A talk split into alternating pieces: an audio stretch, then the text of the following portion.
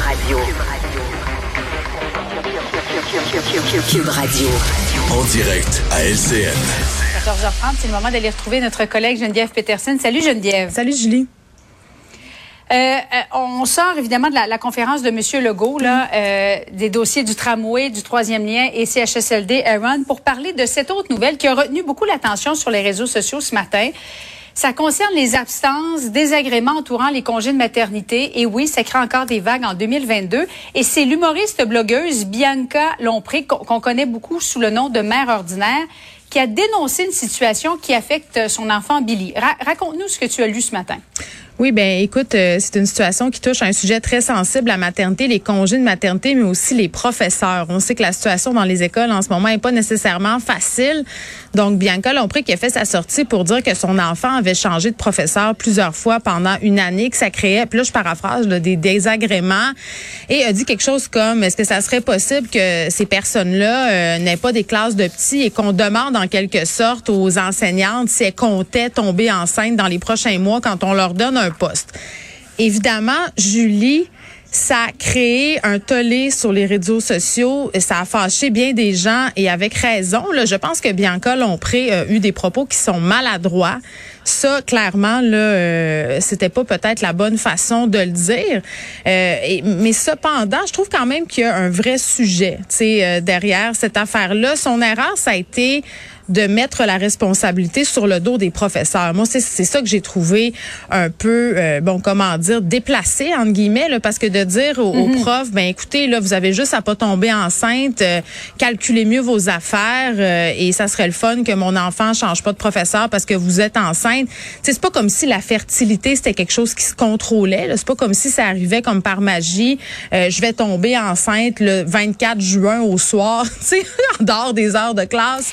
Bon, Oui, et le, suis- le but, dans le fond, le- la raison pour laquelle on a décidé de, de s'en parler, toi et moi, aujourd'hui, ce n'est pas pour attiser le feu encore Ah, non. plus, la braise là euh, Non, qui non. rejaillit sur Bianca Lompré, parce que évidemment, elle a reçu des centaines de commentaires. On s'entend, toi et moi, que ça n'a pas dû être des commentaires euh, euh, faciles à lire. Non, non. Mais c'est simplement pour mettre la lumière sur le fait que ça crée encore aujourd'hui les congés de maternité, bon, dans les écoles, des préjugés. Oui, puis je pense que c'est important de le dire. Là, oui, euh, bon, elle a fait une erreur. C'est pas amené super de la bonne façon, mais personne n'est à l'abri de faire une erreur, de se mettre le pied dans la bouche. Là, regarde, j'en suis la représentation Ouais. vivante. Ça arrive à tout le monde.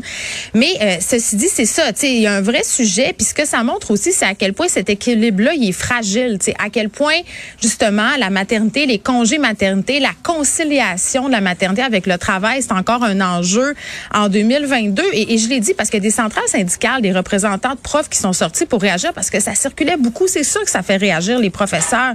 Mais c'est de dire, le sujet, c'est pas que les profs tombent enceintes. Le sujet, c'est qu'il y a personne pour les remplacer. Le sujet, c'est que l'organisation du travail, elle est déficiente.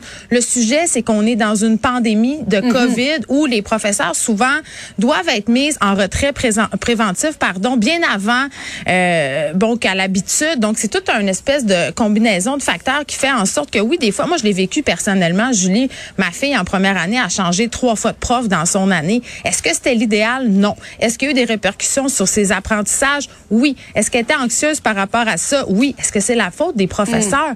Non. C'est- ça qui est dommage dans, dans cette histoire-là. Les profs, c'est pas des robots.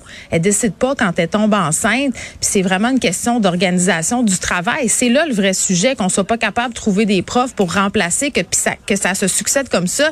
Puis on pourrait parler des profs. Je pourrais te parler aussi des éducatrices en garderie. On assiste sensiblement au même phénomène. Des fois, ils changent d'éducatrice trois, quatre fois par année. Les éducatrices, éducateurs Euh, au service fois de garde. par année. Ben, ben c'est ça. Mais est-ce que c'est la faute de ces Ouais. filles-là? C'est là la maladresse. C'est de, de pelleter ça sur le dos euh, des professeurs que, dont c'est pas la responsabilité. Ces femmes-là ont le droit de vivre, ont le droit de conjuguer maternité, travail sans qu'il y ait de conséquences directes et indirectes aussi. C'est ce que j'ai envie de te dire. Et elles ont le droit d'enseigner à des Ben, premières bien années sûr. aussi. Ben oui. Au tout petit. Complètement.